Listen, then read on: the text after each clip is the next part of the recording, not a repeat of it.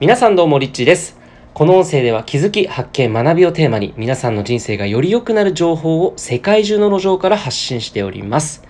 はい、ということで、今回はですね、あの、大阪から、えーこの音声を収録しております。で、実は昨日の夜ですね、急遽思い立って、あの、京都に行こうと思いまして、東京から新幹線に乗って、夜に、えー京都に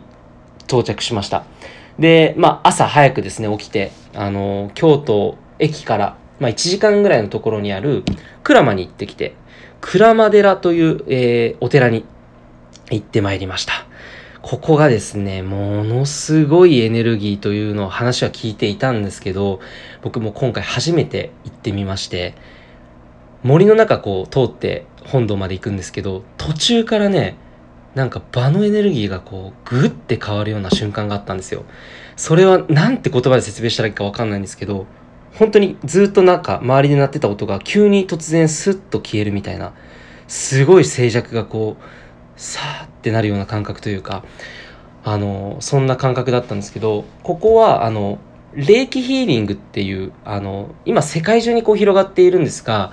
日本発祥のヒーリング法と言われていて、手を使う治療なんですけれども、その霊気ヒーリングっていう、霊気ヒーリングを作った、作ったというか、まあ宇宙からそれをエネルギーをダウンロードしていただいた、えーそれをキャッチした日本人がいて、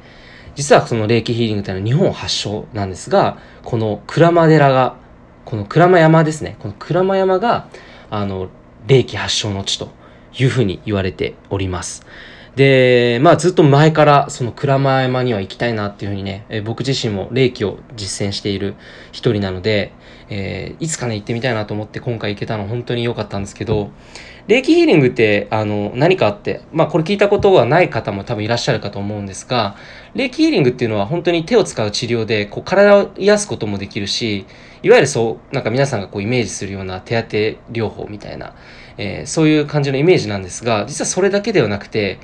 あの、ある種のこう、宇宙の回路を通して自分の手からこうエネルギーをこう下ろすことができるんですね。なので、えーまあ体の体調を良くしたりとか、頭痛をね、こういうふうに改善したりとかっていう、そういっただけではなくて、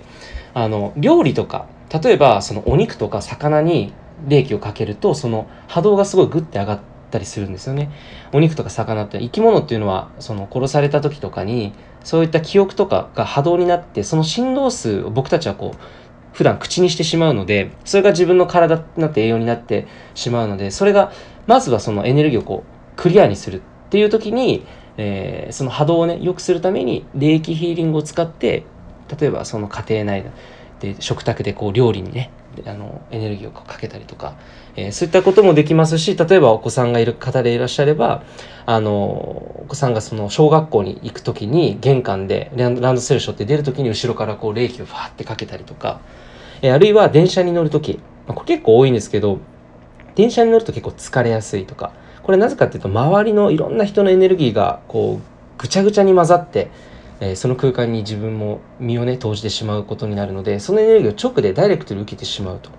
えー言った時にそういったものをですね一気にこうバーンとブロックをする、えーそういったオーラをいわゆる守るみたいなね、えーそういったこともこの霊気ヒーリングを使うことでできるようになります。なので本当にねこれはね何にでも使えるからものすごく便利で僕自身もその実は14歳の時にこれを授かってそこから人生が本当に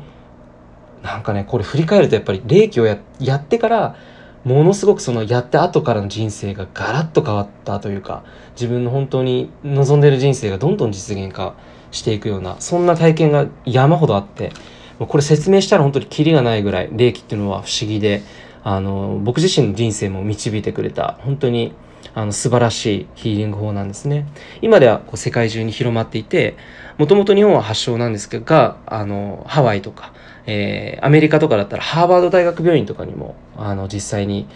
あの治療をしたりとかするそういった環境も整っていたりとか、えーイギリスの有名な大学だったりとかあとこの間僕も世界一周中にフランスのパリの街を歩いていたんですけどパリの街でもエッフェル塔の近くにある、まあ、ちょっとしたこう芝生みたいなのって結構公園みたいなのとかよくいっぱいあるんですねパリって。でそこで、あのー歩いてたらすごい芝生の上にこう15人ぐらいの女性たちがあのヨガウェアみたいなの着てで下になんかこう敷物を敷いてその上に1人が寝っ転がってでもう1人がこう手をこう当てながらヒーリングをしているという、まあ、15人ぐらいの女性たちがそんな、えー、ことをやっている光景を目にしたりとか割とこう世界では今かなり広がってきていて一般にも浸透しつつある、えー、ヒーリング療法の一つなんじゃないかなと、えー、思います。でまあそのね鞍馬山に今回ちょっとなんか思い立って行こうかなと思って行ってみて本当に良かったです皆さんにもぜひあのおすすめしたいなというお寺の一つですね。で、帰り、帰りというか、この、その後に、本当は今日東京に帰る予定だったんですけれども、大阪に、あの、行こうと思って、たこ焼き食べたいなと思って、大阪に行ってる途中で、あの、知り合いとメッセージをやり取りしていたら、奈良にものすごく素晴らしいお寺があると、えー、いうことをまた聞きまして、で、その道中でもう、あ、明日の早朝奈良に行こうと思って、で、今、まあ、大阪でさっきたこ焼き食べてホテルに戻ってきたんですけど、明日の朝はですね、早朝に、えー、奈良の方に移動しようかなと思って、えー、こっから約1時間ぐらい電車に乗って、えー、み、三つは、三輪神社ですかね。ちょっと名前が今パッと出てこないんですけども、まあ、その神社に、えー、ちょっと行ってこようかなというふうに思います。えー、またね、その、あれについてはちょっと更新したいなというふうに思うんですけど、やっぱりこういう神聖な場所に行くと、やっぱ、なんかこう自分のエネルギーもすごくクリアになるっていうのが体感ですごくわかりますし、あとこう、結構教会とか世界中のいろんな国に行くとやっぱりキリスト教が多いんで、教会とかに入って瞑想したりするとすごい上から言葉みたいなのがファーッとこう降りてくるっていうような感じが結構あるんですよね。イスラム教だったらそういったあの場所もありますけど、まあ日本だったらやっぱりお寺とか神社とか行くとすごくあのエネルギーの波動がすごく高い場所。そういう場所に行くとすごくあのエネルギーが整うというかあの自分自身も心がすごくクリアになるなという、まあ、これは本当にたまにやっぱり行くといいなっていうのを結構感じました。はいということで今回は、えー、以上になりますがいかがでしたでしょうか、えー、たまにはね神社とかそういった神聖の場所に自分の身を投じるというか行ってみるっていうのはすごくいいんじゃないかなというふうに思います。はい、えー、ということで今回は以上になりますそれではまたお会いしましょう。リッチーでした。